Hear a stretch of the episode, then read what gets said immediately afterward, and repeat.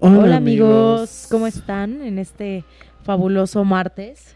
Ay, qué increíble. 20 de noviembre, el Día de la Revolución Mexicana. Y aparte, pues después de este puentecito tan increíble que Ay, tuvimos sí, el día no, de no, de verdad que a mí me cayó fabuloso. Ay, Pude disfrutar también. del sol en un lunes. Fui el más feliz del mundo mundial. Te, me- te pudiste levantar tarde, ¿no? Ay, me levanté súper tarde. Ay, no, Porque bueno, yo eché el recibí la maratón de Harry. Potter de Warner. Ay, de Warner. Ay, me hubieras avisado que estaba y cuál me hubiera ido a pistear. Ay, sí, muy increíble, la verdad, amigos, porque yo las últimas películas casi no las he visto. No, no las había visto, pues, entonces.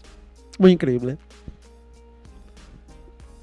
Ay, sí, amigo, no, la verdad es que a mí sí Harry Potter me, me gusta muchísimo, lo disfruto muchísimo. A mí también, sobre todo las como últimas, porque las Fíjate primeras que me a mí, a mí de la muchísimo. 3 a la 7 me gustan mucho. La Ah, 1 y la sí. 2 son como más sosas, pero ya Sí, la es 3 ya son como más que me empezó a infantiles dar y más, ya más alegría y así. después empiezan a ser como más juveniles y así. Pero bueno, hoy no vamos a hablar de Harry Potter, lamentablemente. Si a ustedes les gustaría hablar un podcast entero sobre Harry Potter, yo encantada, porque amo a Ron Weasley con todo mi corazón. Ay, ya basta. Aunque no, mis amigos amigos. me digan que soy Voldemort porque no tengo nariz. Pero, no. Bueno, este es el episodio 17. y Yo soy Juanjo yo soy Andy, y vamos a hablar de los festivales, los de música. De música. Ay, pues miren, aprovechando que acaba Pero de nada de pasar- que la que buena y eso, amigos. ¿eh? No, no, no, festivales pues alternativos como una. Sí, no. No vayan a creer que, que el, el palomazo y, y el No, palenque ay, amigo, y ay, esas fíjate que yo siempre he querido ir a un palenque. Palenque está padre, sí, Palenque todavía es como un la versión tequila y Me caigo con, como, Juanga y así. sí. Pero no, nada de festivales de la que buena. No, estamos hablando de otro tipo de festivales. Festivales, como les decía, alternativos como yo y como Juanjo. muy increíbles, con mucho outfit padrísimo. Ay, pues déjame decirte que yo no vi a nadie con outfits padrísimos. Pero Ay, bueno. amigo, ni fuiste. Pero en las fotos que subían, amiga. Ay, pues yo no, yo no he visto las fotos. Bueno, vi unas de gente que conozco que sí dije como... Sí, yo también vi unas de gente que conozco que también me quedé así. Pero bueno, la verdad es Ah, que... ok. Mira, No, no te creo. bueno, ahorita, ahorita tocamos el tema de los outfits. Bueno, Pero bueno, aprovechando que acaba de ser el Corona Capital, pues decidimos sí, hablar un este poquito fin al de semana justo fue el Corona Capital 2018. Un festival que la verdad ya lleva varios años. Ya Al principio llovió. era un día, luego se convirtió en dos. En dos. Y ya para, para el próximo seguramente iban a ser como ocho días. Ay, sí. A cómo No, van. no, y te van a cobrar 355 mil pesos por Ay, asistir. pues bueno, comenzamos por el inicio, ¿no? Cuando, estos, cuando este tipo de festivales empezaron, pues yo era muy juvenil. Y Éramos. Andrea pues era mucho más juvenil que yo. Yo todavía. pues iban haciendo así. Ay, cállate, estúpida. Ay, sí. no, pero los primeros como problemas que me enfrentaba, al menos yo y mi generación, cuando queríamos venir a estos festivales, o ir a estos festivales, ya fueran en Guadalajara o aquí, O aquí o en era, Toluca. pues la inversión, ¿no?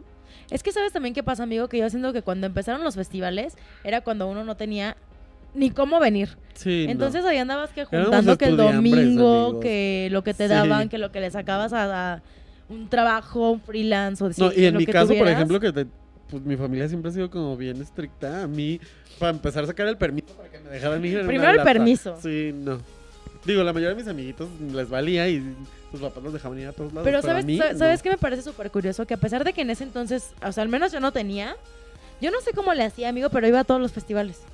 Ay, amiga, porque tú siempre, pues, has sido una mujer muy de lo peor. Ay, no te creas. Andaba ahí vendiéndome, ¿no? ¿Cómo No, creen? Obviamente no. Pero te juro, o sea, no sé cómo le hacía, pero siempre estaba en todos los festivales. Y no era como que tampoco mi mamá fuera así de, ay, mijita, toma para que vayas a este, este y el otro. Pero pues yo siempre juntaba e iba. Y ahora que ya soy más grande, me duele el codo muchísimo. O sea, ya llegué a esa edad en la que me duele el codo ir a los festivales. Te lo juro, o sea, digo como, uy. Ay, ya sé. Mira, yo me acuerdo, por ejemplo, que de uno de los primeros a los que fui era el MX Beat. Ay, yo que quería ir al era MX Beat, pero no tenía IFE. Marlboro. Antes de que los prohibieran hacer sus eventos increíbles. Porque aparte fue cuando estuvo Emma y ella así, ¿no? Sí, aparte era gratuito totalmente. Tú te tenías que mover para conseguir las Ajá. entradas, ya fuera este canjeando cajetillas, entrando a dinámicas, te de- decían dónde ir a recogerlos, etcétera. Sí, era como un rally para poder Sí, conseguir los boletos. Pero la verdad es que estaba bien increíble porque aparte de que era muy, muy este, gratis. ah, que era muy gratis, gratuito. Era muy barato también ir. Yo me acuerdo que las cervezas estaban baratas. Entrabas y te daban un souvenir increíble. O sea, le invertían realmente. Una playera, mochilas.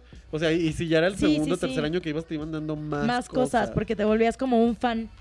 Como, un, Obviamente como te- era como sí, premios de lealtad, Sí, ¿no? te preguntaban si fumabas y decías que si te daban dos cajetillas.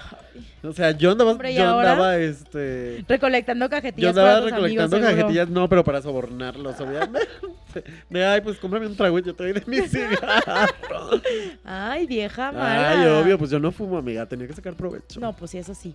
No, pero sabes también que es una cosa, siento que antes, bueno, a lo mejor es porque uno ya es grande o así, pero antes como que los festivales tenían line-ups más increíbles.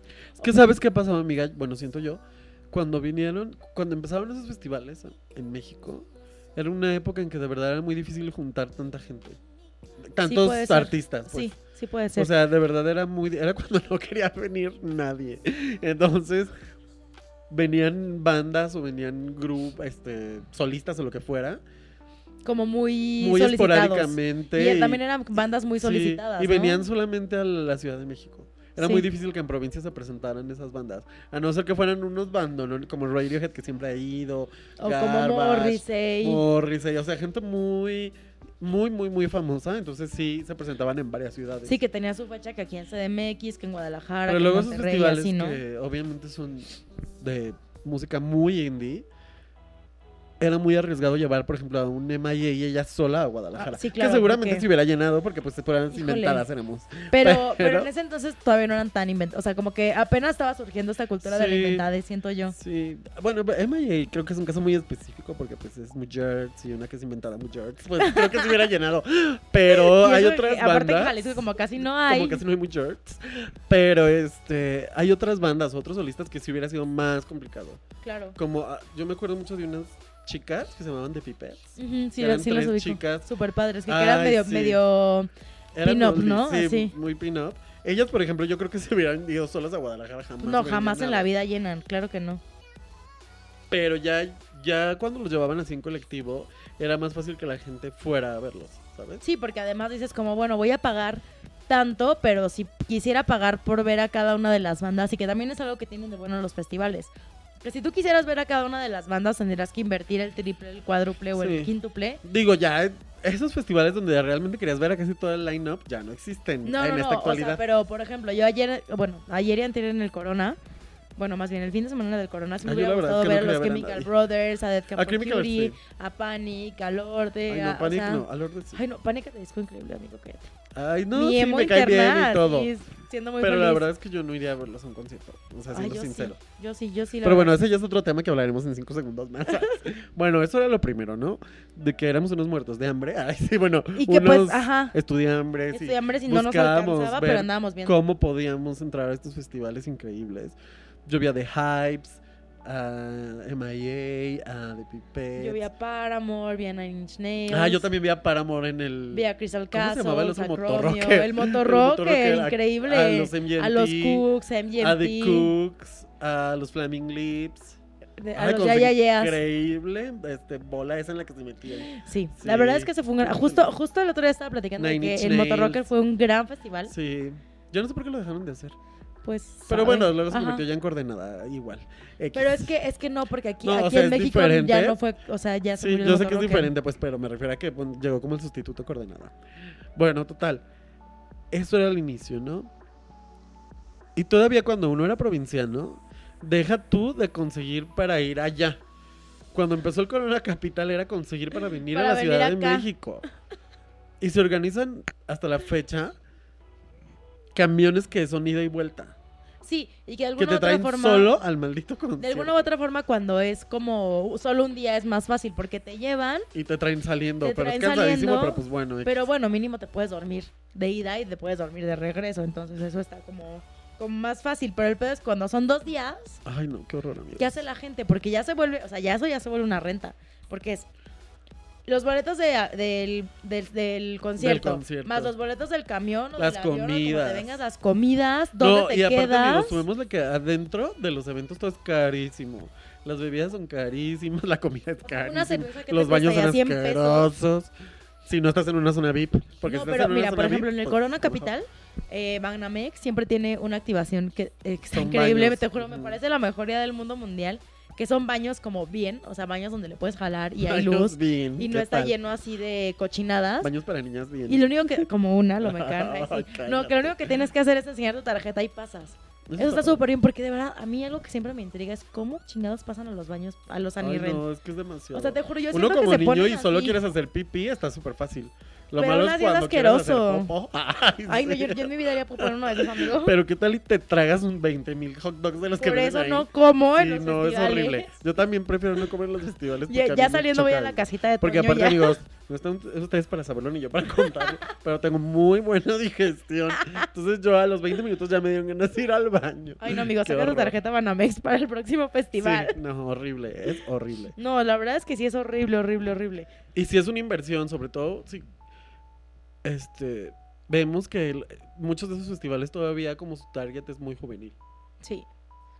Pues Digo, todos, ya ¿no? cuando ya cuando uno está un poquito más grande, pues ya le puedes invertir más y justo voy a este tema de mi amargadez. Sí. De mi Yo, edad. la verdad es que nunca fui a muchos festivales, lo acepto, porque antes pues ni tenía dinero para ir, ¿no?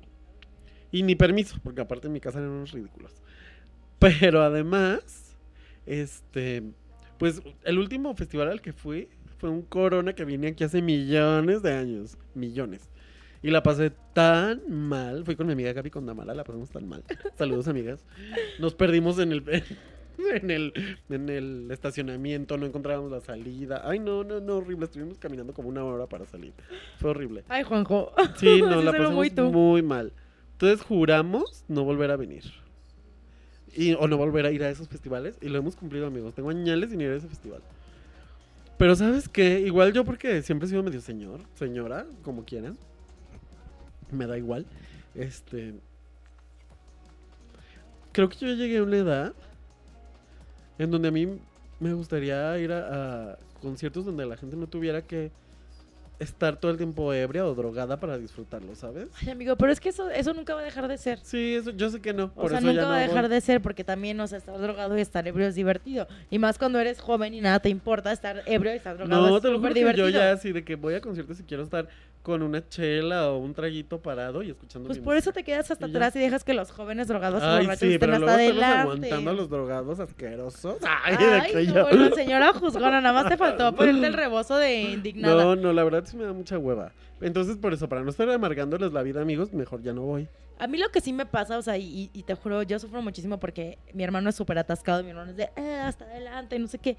Es así Ay, como de, no, a ver, yo no voy. O sea, bueno, yo yo creo que el último concierto donde me metí hasta adelante fue en Mew, pero porque Mew me encanta y porque evidentemente no se iba a hacer un desmadre, ¿sabes? No, aparte, ¿sabes qué, amiga? Las bandas también van evolucionando conforme a su público. Sí, totalmente. Entonces y te también juro, cada vez la gente que va a ver a ciertas bandas ya es público más grande y respetan más. sí, no, y te juro, que o sea, yo sí, yo sí trato de quedarme atrás porque digo, bueno, también como estoy chaparrilla, pues a- como que alcanzo a ver bien, no veo solo cabezas que me tapan y me tengo que estar de puntitas, mi chela y así tranquilo. Pero también hay muchísima gente que a mí te juro me impresiona muchísimo, los que tienen como las megapilas de cerveza. Ay, no, qué horror. O sea, el otro día conté, bueno, el otro día hace un chingo, creo que fue un ceremonial que fui, un cabrón que tenía 25 vasos apilados.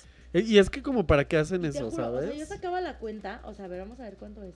Ay, no encuentro. Ah, Es Creo que, que está sonando la alerta de que mi bocinita se está descargando. Ay, yo pensé que del sismo y casi me salgo Ay, corriendo. cállate. O sea, a ver, ponle que 100 pesos, 90 la cerveza sencilla por 25. Estamos hablando de que el hombre se gastó más o menos 2 mil pesos en cerveza. Digo, está padre si lo tiene que lo gaste si Ay, quiere. no, sí, pero yo de verdad, yo quisiera algún día que no me diera codo gastar todo eso. O sea, porque deja tú que los tengo, que no los tenga, que los firmo, que no los firme con la tarjeta, pero me da muchísimo Sí, codo. no, sí, sí, es muy ridículo ir a gastar eso en beber. Porque además, más la comida, que como tú decías, mínimo te gastas otros 300 Sí, pesos amigos, en y una yo, comida, en una ya lo sentada. dije varias veces que soy una señora, yo no puedo beber si no estoy comiendo algo porque luego me pongo súper ebrio rápidamente. Entonces yo a fuerzas tengo que comerme alguito. Porque si no, aparte me da mi gastritis, que ya también soy súper señora.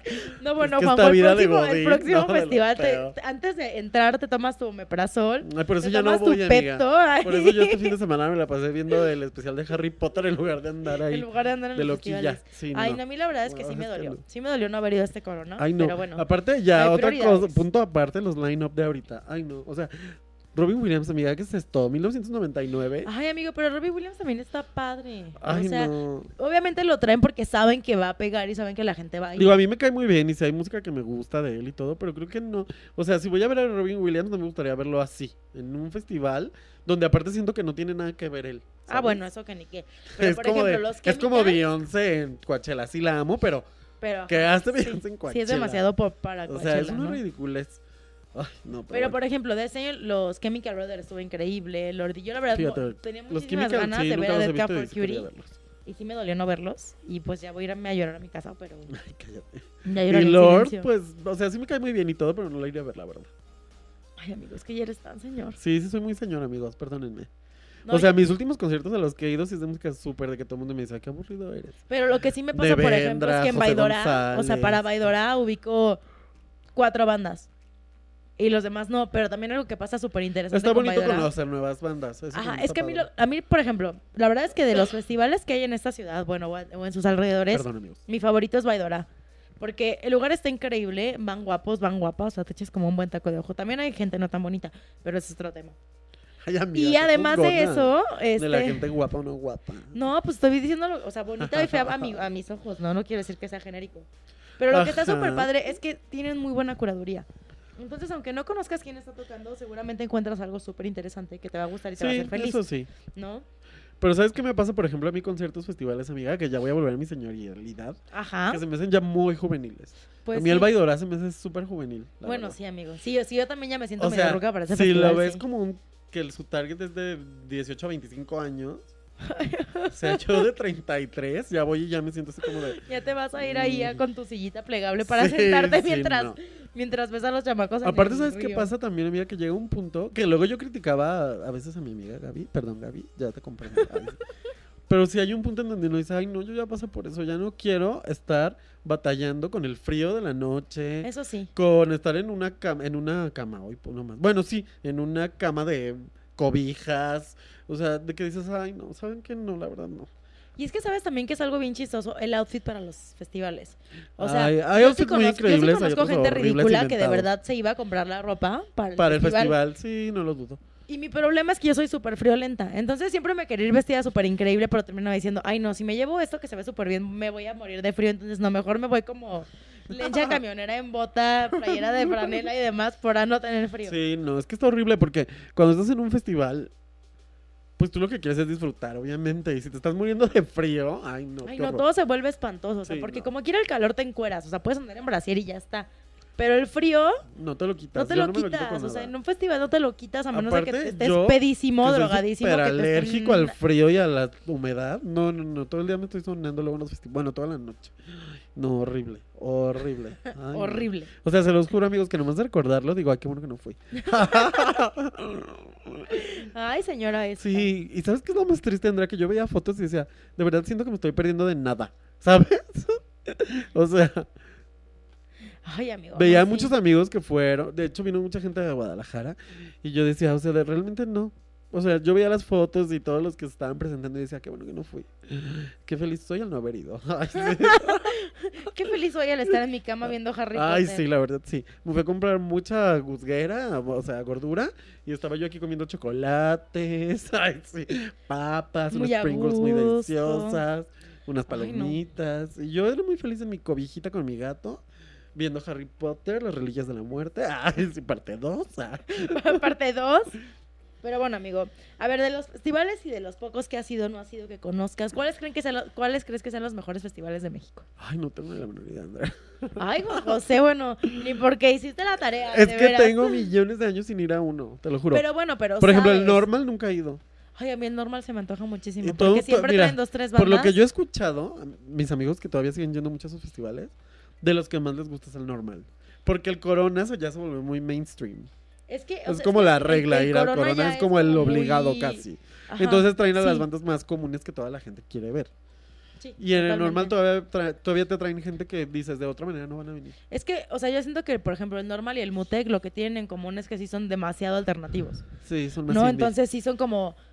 Como bandas que dices, puta, como decías, jamás los voy a ver, los voy a entonces ver, voy a aprovechar para a irlos, aquí. para ir. Sí, no. ¿no? Que últimamente ya nos dan muchas sorpresas, amigos. Luego te enteras de que fulanito de tal vino de telonero de no sé qué. Como, ¿cuál fue la banda que fue a ver nuestra amiga Jess? Jess, saludos. Donde el telonero fue este... Twin Shadow. Ay, no me acuerdo. Pero así, a mí Twin, Twin Shadow me encanta y yo nunca pensé que fuera a venir y menos de telonero de alguien. Creo, no fue. Ay, no, no me acuerdo. Saludos, Jess. Saludos Twin Shadow. Ay, sí. Pero la verdad es que también lo que está padre es que, por ejemplo, Y hay muchos más festivales, o sea, que hacen como en Guadalajara, como el Coordenada. El coordenada. En Monterrey, que Pal está Pal Norte. Norte, que hay otro que acaban de hacer ahí como de metal satánico. Está el, el- el- Fíjate, amiga, que yo tengo una amiga, mi amiga Tania Wynot, Tania, trailera, saludos. Camionera maldita del mal. Ah, no, no es cierto. Que me plati- ella este, está en la parte de hospitality del C3 en Guadalajara. Ajá. Es el 3, Sí, sí, el sí. C3, ¿no? Y me comentaba que, al menos en Guadalajara, y que, y que este, los mismos personas con las que ella ha tenido tratos le comentan que casi es así en toda la República, los festivales de metal, la gente paga lo que sea por ir Sí. a verlos.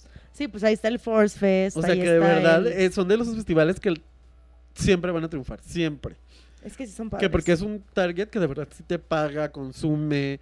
Y de repente lo que también tenemos, el target indie, es que la gente es bien inventada Y nada más muy anda marra. que consigue gratis. Ajá, sí, no, eso está súper chafa. También recuerdo muchas peleas que tuvieron algunos amigos. Porque había ocasiones en que la gente nomás estaba robando pisto a los demás por Sí. no comprar. Porque pues ya no traían dinero o X cosa. Yo lo que sí he llegado a hacer en varios festivales es Digo, meterme- ya no estamos en es esa edad tampoco, pisto. amigos. Ya todos Ay, mira, pasamos yo de no los estoy 30. en esa edad y me yo no he pasado de los 30, amigo. Bueno, Y- pero yo hablando de esos amigos. y sí me he llegado a meter pisto a los festivales, porque pues es muy caro beber ahí. Pero, por ejemplo, o sea, yo donde he logrado hacer eso de meter pisto ha sido en Baidora, que es un festival que se hace en las estacas, para los que no han ido, muy recomendable. Y a Ceremonia, que es un festival que se hace en Toluca, en el Ay, no, Foro miedo, en Pegaso. El Pegaso. Largui- lejísimos. La verdad es que sí está lejos y la verdad es que ahí el frío sí pega cabrón. O sea, yo nunca, o sea, pero fíjate que en el ceremonia es donde he descubierto que puede más la putería que el frío. Ay, en todos los festivales, amiga. No, amigo, pero es más, que, a ver- en general, en la época de invierno, O sea, puede más la putería. puede más la putería Yo que el frío. viendo a muchísima gente tomándose fotos de Sí, encuerados pero, con este frío. pero estás en Toluca Sí, peor, a, a obviamente. 4 o 5 grados Ay, no, qué horror, y las morras y los morros Encueradísimos. encuerados. Dios Ay, mío, yo, yo no. quisiera tener ese superpoder de putería no, para enseñar el cuerpo. Yo no puedo con esas frío. cosas. O sea, la verdad es que yo, así a 17 grados ya me estoy muriendo de frío. Ahora a 4, no, hombre. No, Hombre, no, sí está cañón. O sea, la verdad es que esto de los festivales, o sea, además de que sí es una rentita, pues sí uno sí tiene que, que ir No, bien es- preparado. es muy carísimo. Y aparte, por ejemplo, ahorita estás tocando un punto muy importante. Luego también a mí me retiene mucho ya no volver a ir a los lugares porque los hacen lejísimos. Sí. Y yo ya me conozco y sé de que soy de esas personas que aguanto un rato. Y lo dice, yo ya me quiero largar a mi casa, ya me harté, ni quiero estar con este frío ni con esta bola de gente borracha. Ay, Y, y si estás en Toluca, ¿cómo te Ajá, ¿cómo me regreso yo Ay, solo? De que carísimo regresarme yo Amigo, solo. si no vas a, a Xochimilco porque te Ay, da no, flojera porque de me da flojera. Ay, no, no, no, No, me no. quiero imaginar un ceremonia. No, aparte, o sea, diría, pues ya ni modo, si me quiero regresar, pues lo pago. Pero, regresarme yo solo, ¿qué tal? Y me violan ahí a la mitad de la carretera. Ay, no, qué horror. Ay, amigo. No, no, no, no, no. Ay, amigos, perdónenme, pero es que a mí me criaron siempre pensando en lo peor que me pueda pasar. Mi mamá tiene esos pensamientos horribles. Entonces yo salgo y te se los juro que estoy así de, no, no te cruces por ahí porque algo Porque terrible algo te va a pasar, porque está oscuro además, sí, ¿no? Sí, sí, yo fui muy criado así. Entonces me pongo a pensar, ay, si yo regresándome Toluca, Jotilla en la noche, ay, no, no, no, me van a Bueno, matar. amigo, pero tienes la ventaja de que estás torón. Sí, estoy torón, amigos, eso es bueno. Entonces, Pero aún así no, sí me da miedo, la verdad. Todavía de Xochimilco, pues sí me da mucha hueva porque es perder todo el día.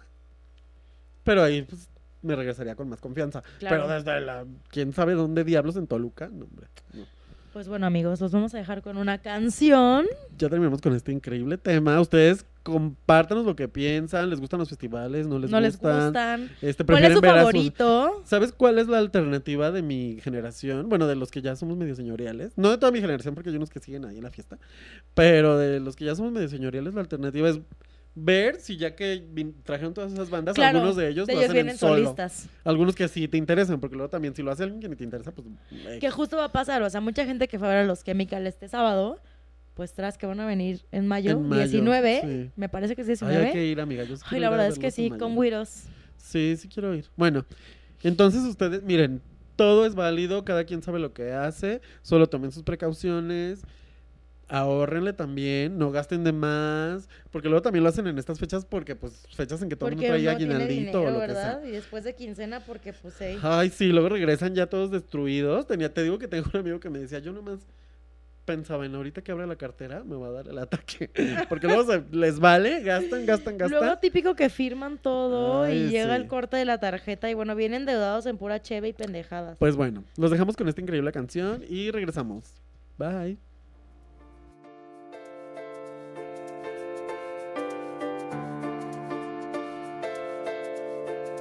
Come and hold my hand. I wanna contact the living. Not sure I understand this role I've been given. I sit and talk to God, and He just laughs at my plans. My head speaks a language I don't understand. I just wanna feel real love, feel the home that I live in. Cause I got too much life running through my veins, going to waste.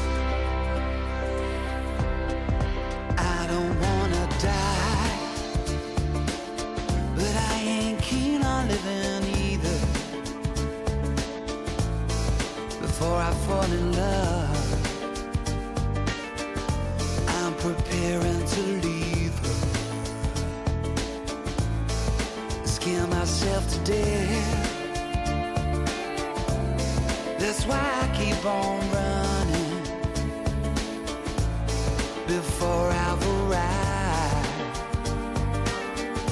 I can see myself coming.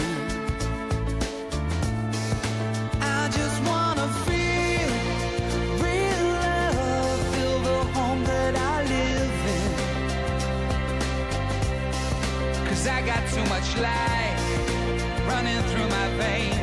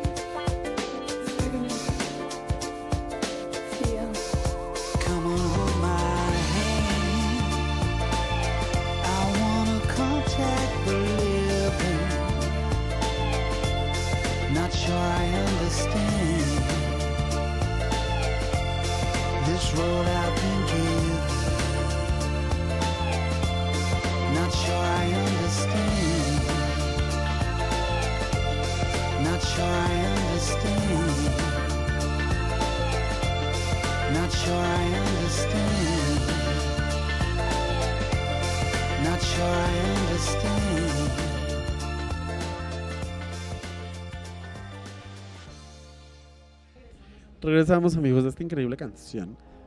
Dinos, amiga, ¿cómo se llama esta canción? Ay, de que los dos. Phil de Robbie Williams. Porque, pues, como vino al Corona y que era uno de los headliners Uno de los, exactamente. del Corona, que yo no lo he entendido hasta el final, pero bueno. Yo la verdad tenía fe de que saliera con Yuridia. Hubiera, hubiera sido Yo, como el ajá, crossover, El crossover de más, más Yuridia ambicioso de la, historia. academia con su increíble Angel. Ay, Esta canción de Phil es del 2002, porque obviamente, como yo dije que es este el 2000, ay, sí.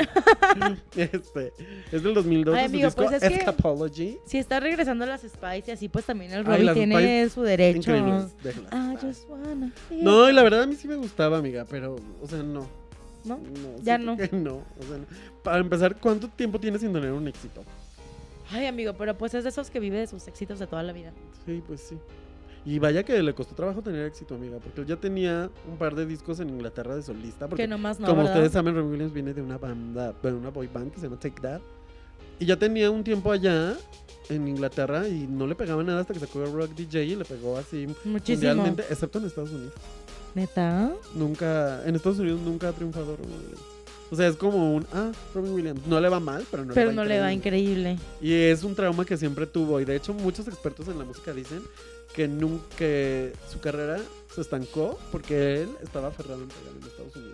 Mm. Y sacó puras canciones que creían que le iban a gustar a ellos y pues y como que no. nomás no. Y pues bueno, las decisiones de cada gente, ¿verdad? Ay, Lo sí. guapo, eso nadie se lo quita. Pues sí.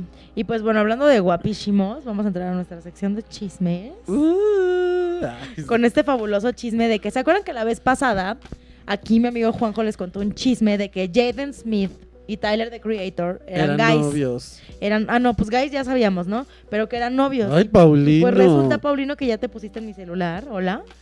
Resulta que sí, ya salieron abiertamente a decir, ¿saben qué? Sí tenemos una relación, nos amamos, nos queremos y cochamos. Qué asco con Tyler, the Creator, pero bueno. Con Memín. Ay, ¿Quién será la pasiva ahí? Jaden, ¿no? Yo creo que es Jaden. Sí, el otro sí. se ve bien chaca.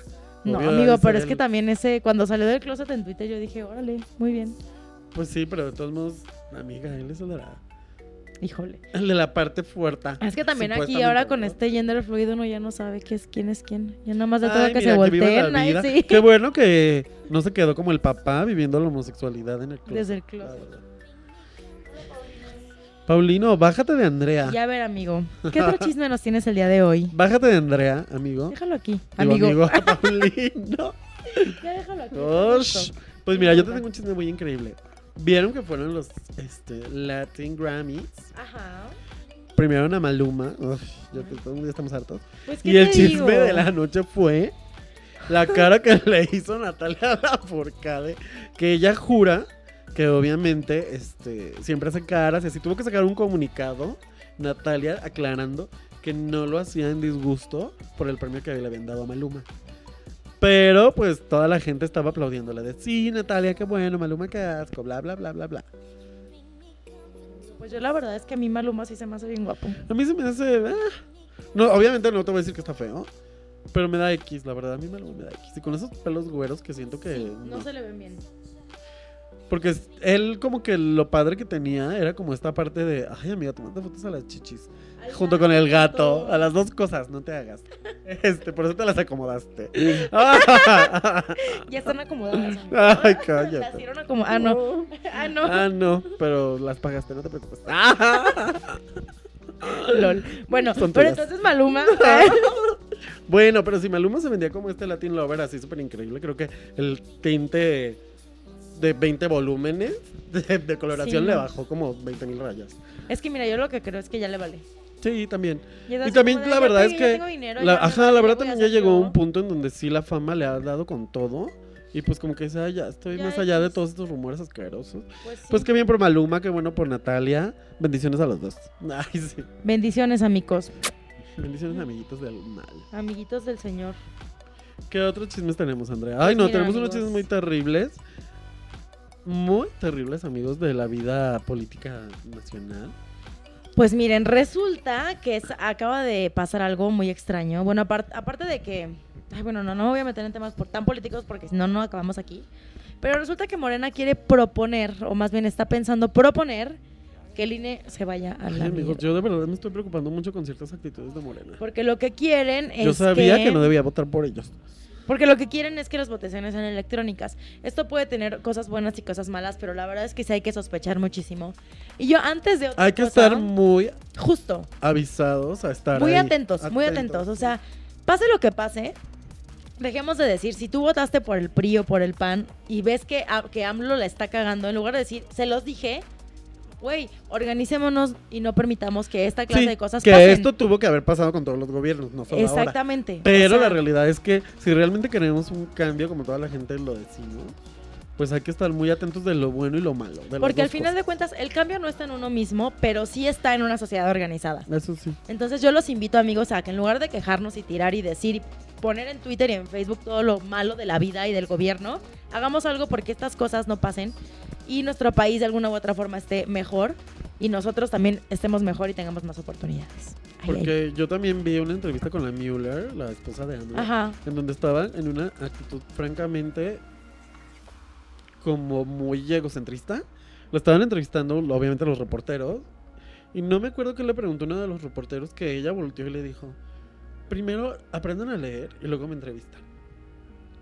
Digo, tiene un punto porque la gente en México no lee, Sí, pero no le dices es un Pero reportero. no le puedes decir, amiga, No, claro que hay, no, no aparte esto. actitudes que una futura primera dama o No una puede- primera dama no puede darse el lujo de tener. No, pues, No tanto puedes que contestar criticaba así a un reportero. tanto que criticaba a la gaviota.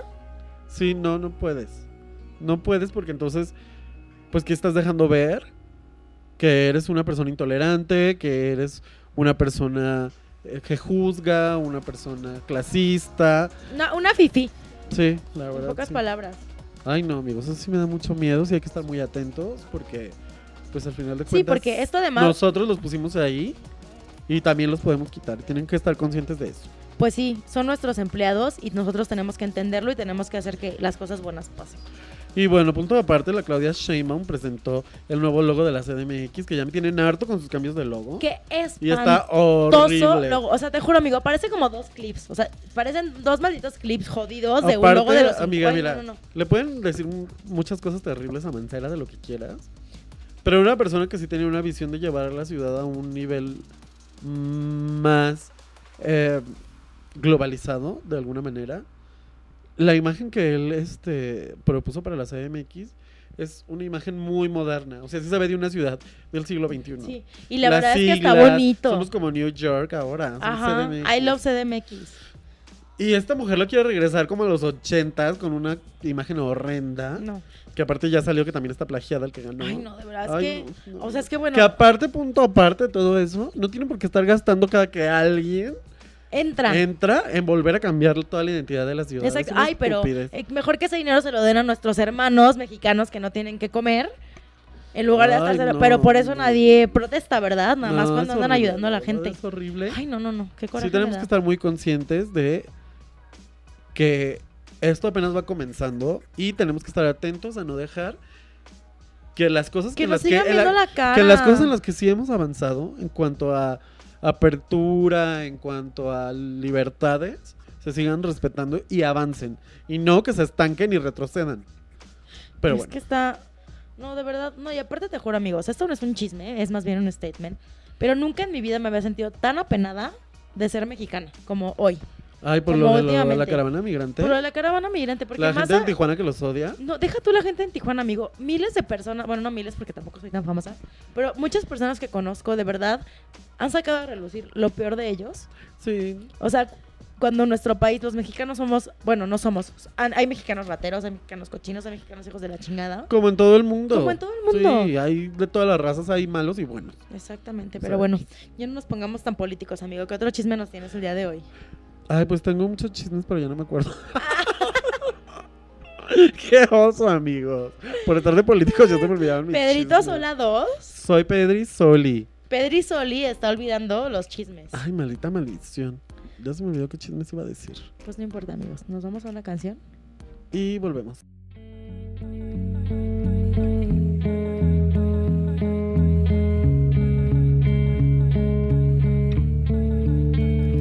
I wanna wake up with your weight by my side, and I wanna think that you look good as you rise, and I wanna turn to you, turn around by your side, and I wanna think, but not to say, let me face the sound and fury. Let me face hurricanes, and I wanna see you as you walk through the door, and time will make us some ways less and some ways more. And I wanna talk of nothing as the world passes by, and I wanna think not to say, let me face the sound and fury. Let me face hurricanes.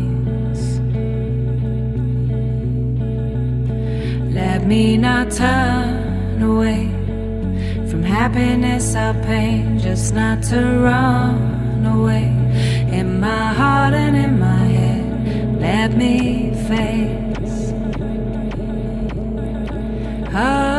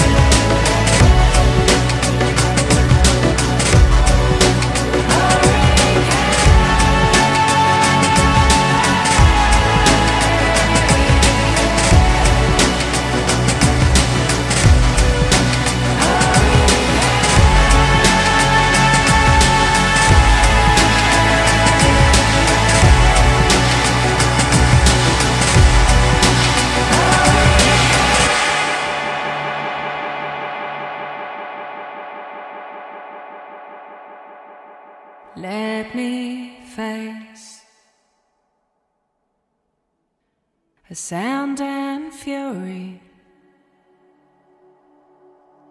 Let me face hurricanes.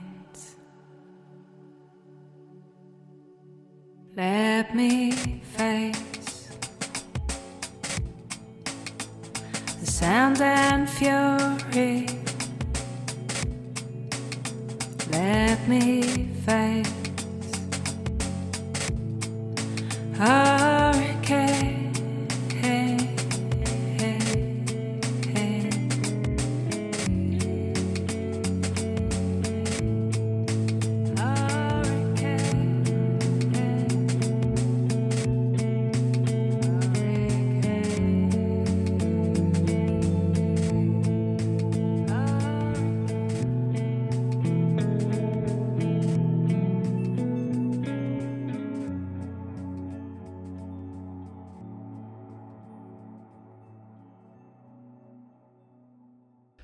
Bueno, amigos, regresamos de esta segunda canción.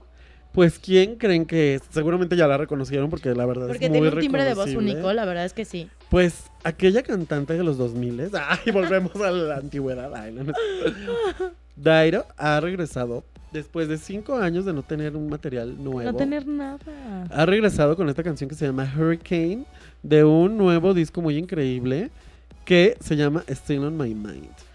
No, y además la mujer ya es grande y, o sea, ¿cuántos? cuántos? 40 y- ¿qué te digo? 46 me parece, ¿no? Creo que sí, tiene Y mírenla 46. tan triunfanta. Eso es. Me gusta que la edad ya no sea un No, maldito. amigos, y la verdad, Dairo siempre se ha distinguido por tener como esta música pop, sí, con tintes, obviamente, electrónicos, siempre ha sido como medio synth pop, un poco... Pero, eh, pero es un pero pop es un pop hecho. muy bien hecho, muy elegante. Muy elegante como ella. Sí, la verdad la canción está increíble, a mí me encantó. Pues es- eh, esperemos a ver qué tal está el disco y esperemos que le vaya bien porque la verdad siempre tuvo canciones muy increíbles. Me encantaba Hunter, Life for Rent, Tiene White. Flags.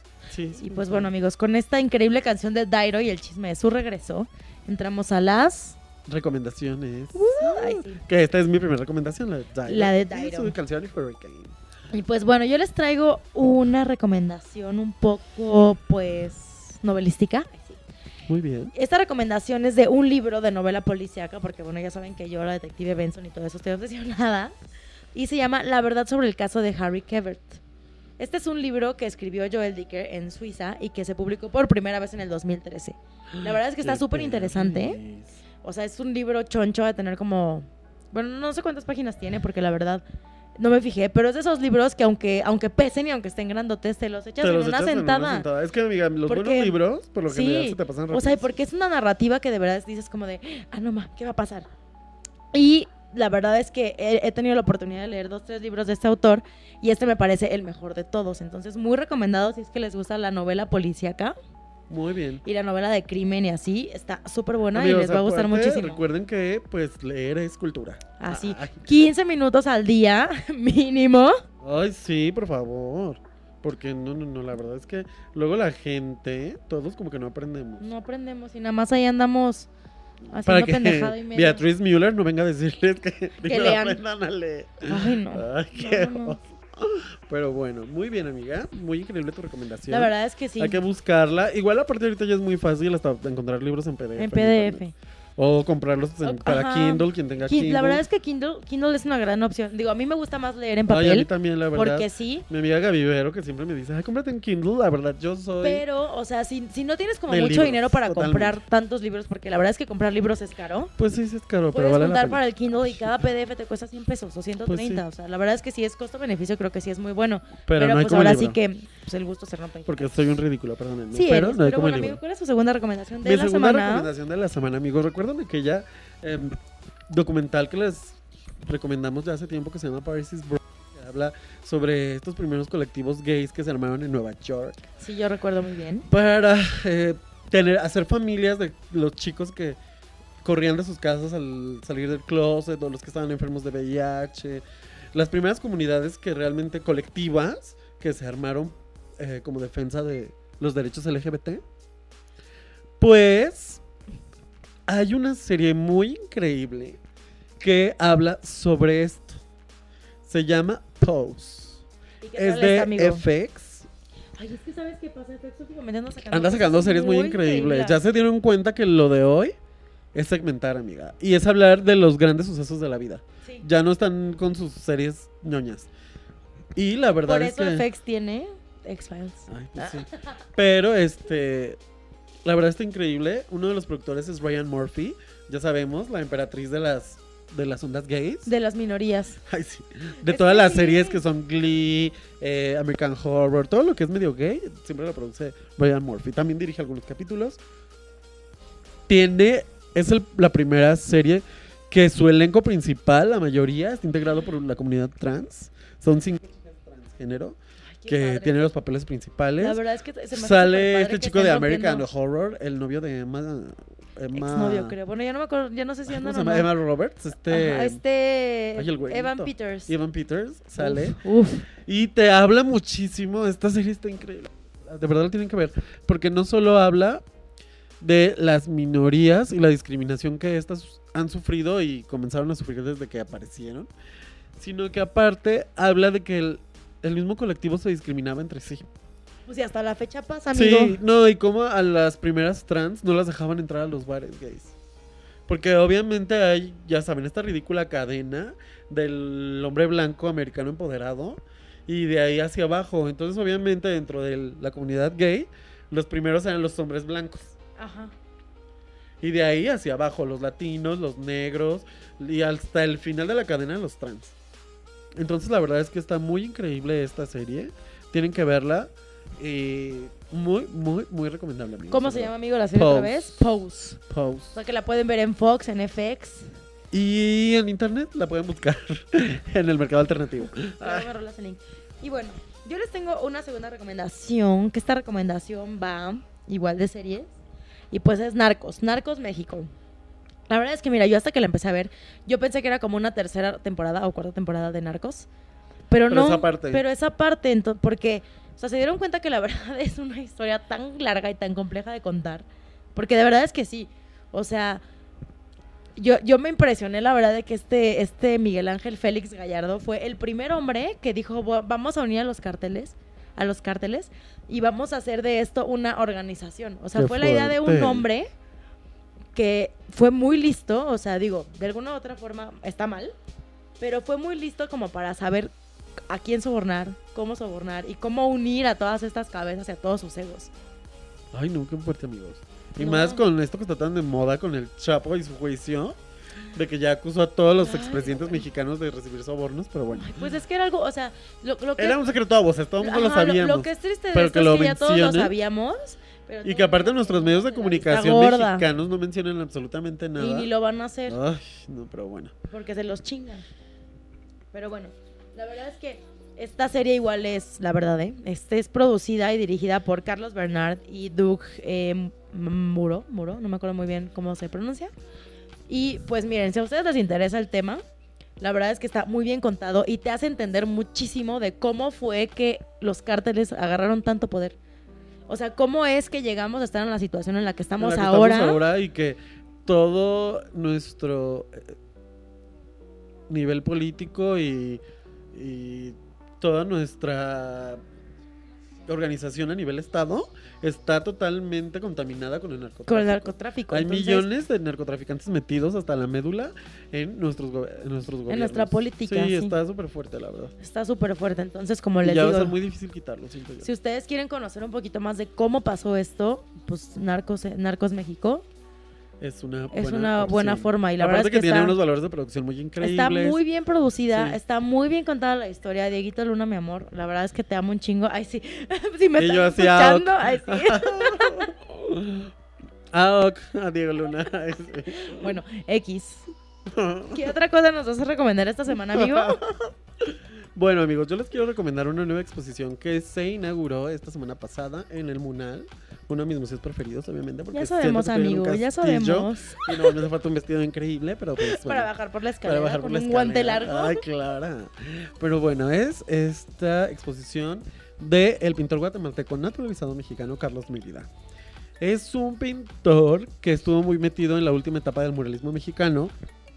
Tiene también muchísimas influencias en su última parte de trabajo de ondas geométricas, un poco cubistas, de Picasso, Kandinsky y así, ¿no? Abstractas. Muy abstracto. Está muy increíble la exposición, tienen que ir a verla, porque obviamente como eh, la mayoría de nuestros mm, pintores latinoamericanos resaltan mucho la parte de nuestras culturas prehispánicas, que es como la parte de la herencia que de repente la misma conquista nos ha hecho renegar de ellos, ¿saben? Pero está muy padre que luego las personas relacionadas con el arte quieran sacar como todo esto. Hay algo que se me hizo bien increíble, amiga, porque en esa época todos los artistas se involucraban en todo tipo de arte, ¿no? O sea, Sí. este hombre tiene pintura, tiene escultura, eh, hizo diseño de escenografía, abrió una de las primeras escuelas de ballet en México. Pues es que yo creo que de antes, folclórico. ajá, yo creo que antes eso era lo que representaba a un artista, no nada Sí. más eras bueno en pintura, también incursionabas en otro, en otro tipo de, arte, artes. y entonces ahí era como descubrir realmente qué era lo que querías, qué era lo que te gustaba y qué era lo que podías desarrollar más. Y justo hubo algo que a mí este, en particular me llamó mucho la atención, porque resulta que llegué a una parte de la exposición donde habla sobre est- estos movimientos eh, muralistas que hicieron muchos presidentes en la década de los 70, este, bueno, desde los 60 para integrarlo a nuestra arquitectura mexicana, ¿no? 60, 70, una parte de los 80. Eh, como todos sabemos, por ejemplo, Tlatelolco fue planeado como una ciudad, como un complejo más bien habitacional, que iba a ser como una de las ciudades del futuro. Exacto. Porque de hecho tenía, o bueno, todavía tiene, que está súper descuidado, pero bueno, tiene un teatro, iba a tener un cine, eh, un, por su propio hospital.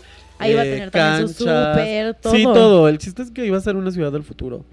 Pues resulta que este edificio donde yo vivo, ay, que Este se donde llama- yo vivo, eh, multifamiliar Benito Juárez, era un complejo habitacional que estaba planeado con la misma finalidad que Tlatelolco. Solo que Tlatelolco pues está mucho más pegado hacia lo que es eh, el Tepito, centro, y el barrio- el- Tepito, el- la el ba- el barrio ajá, bravo de el Tepito. barrio la y aquí, lagunilla. pues nosotros estamos justo en el límite de la Roma y la Doctores. Exacto. En el temblor del 85, la mayoría de este complejo se vino abajo, porque había unos edificios muy, muy altos. Y me enteré en la exposición que todos, todos esos edificios que se cayeron tenían murales de Carlos Mérida. Y se me hizo súper fuerte. Dije, mira, estoy viviendo en un lugar que tiene muchísima historia y no lo historia sé. y no lo sabía, sí, sí, sí. Y la verdad se me hace como muy padre irme enterando de esas cosas. Esta ciudad, por algo es nuestra capital, tiene... Cualquier rincón de esta ciudad tiene muchísima historia. Muchísima historia. Muchísima, muchísima historia. No, y además que de verdad, o sea, ves el reflejo del arte en muchísimas, en- o sea, desde fachada. Sí. hasta- Sobre todo hasta estas colonias hasta como la Roma y la Condesa. en los muebles de las Sí. casas viejas, ¿sabes? O sea, que yo sé que en muchos lados pasó así, pero justamente aquí en la capital, o sea, hay como más de todo, hay más art deco, hay más, o sea, como más corrientes, más eh, gótico, más Sí, hay una parte de Art Nouveau, hay- Ujú. Sí, sí, sí, sí. No, no, no. Es una. Esta ciudad de verdad sí tiene una magia muy especial. Ay, sí.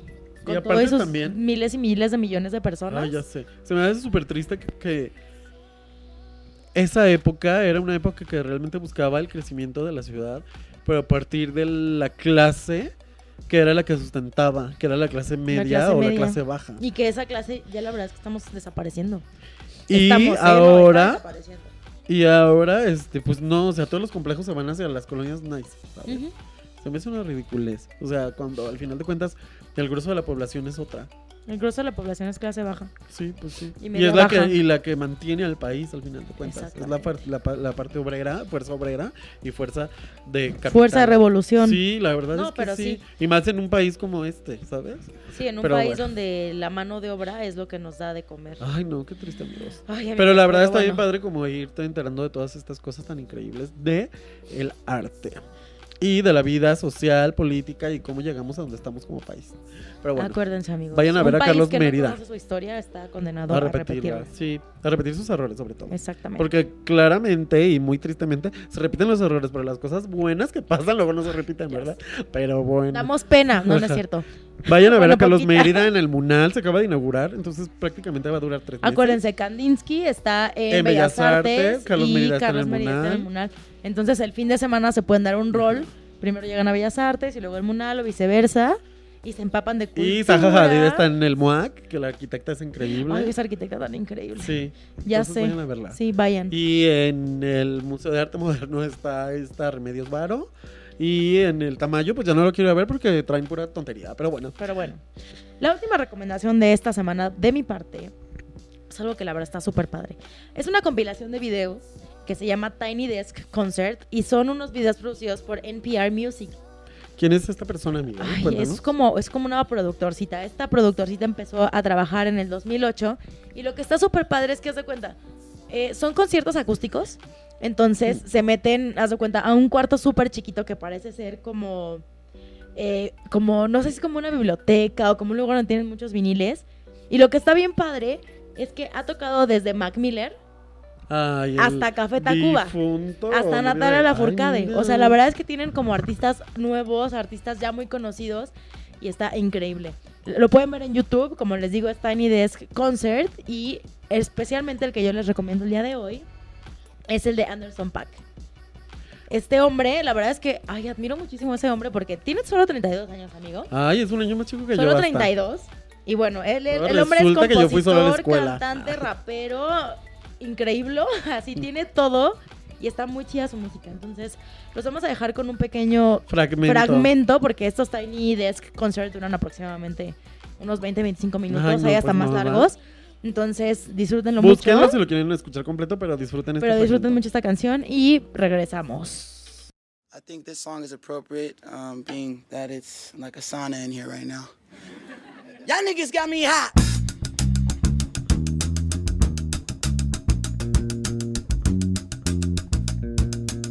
Know this shit, sing along. Niggas got me hot.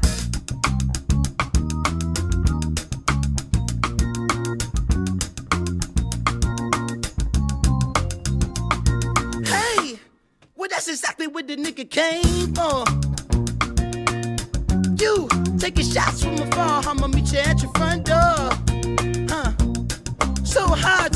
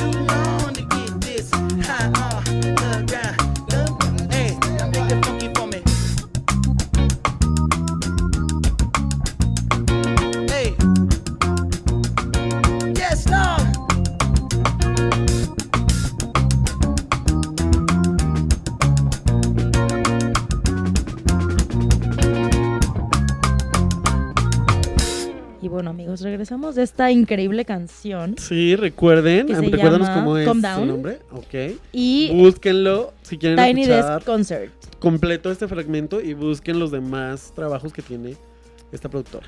Y bueno, a ver, Juanjo. Voy a terminar con mi última recomendación de la semana. Ay, amigos, esto es muy fuerte porque, pues, bueno, yo soy una persona muy intensa. Ay, sí. Eh, mi amiga Gaby Vero me hizo el favor de regalarme un libro que trajo de Madrid que se llama Brujería y Contracultura Gay. Ya sé, es un tema muy gay, no me importa. Yo soy gay. Ay, sí. Este. Es un libro que cuando me lo regaló, la verdad es que yo no sabía mucho qué esperar de él. Y me he encontrado con una enciclopedia de los primeros movimientos gays dentro de la sociedad en general. Y no me refiero a movimientos en cuanto a... a mm, ¿Cómo lo diré? No me refiero a movimientos en cuanto a... eh, lucha de derechos y cosas así. No, no, no. Sino a cómo la cultura de eh, las personas con preferencias diferentes ha estado desde los inicios de la humanidad. Y cómo esta ha sido sometida a través de conceptos como el patriarcado, como el militarismo en la sociedad y eh, todo lo que tiene que ver con la industrialización. Es un libro que la verdad me ha dejado muy, muy perplejo porque habla muchísimo de cómo las primeras civilizaciones tenían como los principales deidades a las figuras femeninas. De hecho, ya Porque había... somos increíbles, amigos. Yo ya había tenido, tengo por ahí un libro que de hecho está ahí, que se llama Dios nació mujer, porque cuando estaba en letras tuve una clase que se llamaba Historia de las Religiones y justo ahí nos explicaban cómo la primera deidad más importante de la humanidad había sido una mujer, que ten- estaba muy ligada a la creación de la tierra como tal, de las cosechas, de la lluvia. La gente de los primeros pueblos obviamente era muy consciente de que la naturaleza era la que nos daba la oportunidad de vivir y de aprovechar los recursos. Y conforme la, la humanidad fue avanzando, se corrompió muchísimo esa parte de agradecer lo que tenemos. Y se corrompió mucho la parte de aceptar nuestra parte animal, nuestro origen animal. Entonces el libro de verdad está muy, muy, muy increíble. La verdad es que me urge que me lo prestes, amigo. Eh, habla muchísimo de cómo el, la- el sometimiento de las mujeres empezó por ahí.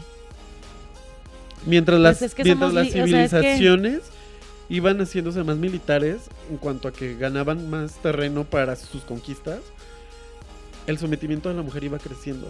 Porque al inicio los primeros pueblos estaban regidos por el matriarcado totalmente. Incluso no. te habla de que la herencia de tierra se daba a partir de la madre, no del padre. Pues así debería de ser, Y pero no, también- nos someten. Las primeras religiones que las ya- denominadas paganas, que ya descubrí que eso viene de, de campesino, lo- la palabra pagano viene de campesino Ujú. porque eran los que tenían esas religiones, estaban basadas mucho en ritos de iniciaciones sexuales. Porque ellos obviamente le daban mucha fuerza a todo lo que tenía que ver con, ni siquiera con el nacimiento y la procreación, más bien con el disfrutar tu cuerpo y lo que y lo que se siente a través de él, porque ellos se asimilaban mucho como animales igual. No, y es que, y es que además también, o sea, la diferencia en la que tenemos con animales y por lo que me parece súper interesante que haya sido así, es que nosotros tenemos la conciencia, ¿sabes? O sea, los animales también disfrutan, pero nosotros tenemos la conciencia de qué disfrutamos, cómo lo disfrutamos, cómo sí nos ha servido para no, el bien y también para el mal. para el mal. Entonces, la verdad es que en el momento en el que esto se empezó a volver un tabú, en el momento en el que empezamos a, a renegar de ese deseo, de ese placer, Sí, está súper fuerte, porque incluso porque fue una forma de control. como todos sabemos, la palabra, por ejemplo, pedofilia viene de una tradición que tenían los griegos que se llamaba paidofilia, en donde los hombres mayores iniciaban a los hombres menores en la vida sexual. Claro, porque, Porque las mujeres ellos- no éramos dignas. No, no, porque No, no, no, ellos pero- te no, en esa época todavía no, Andrea, porque ellos decían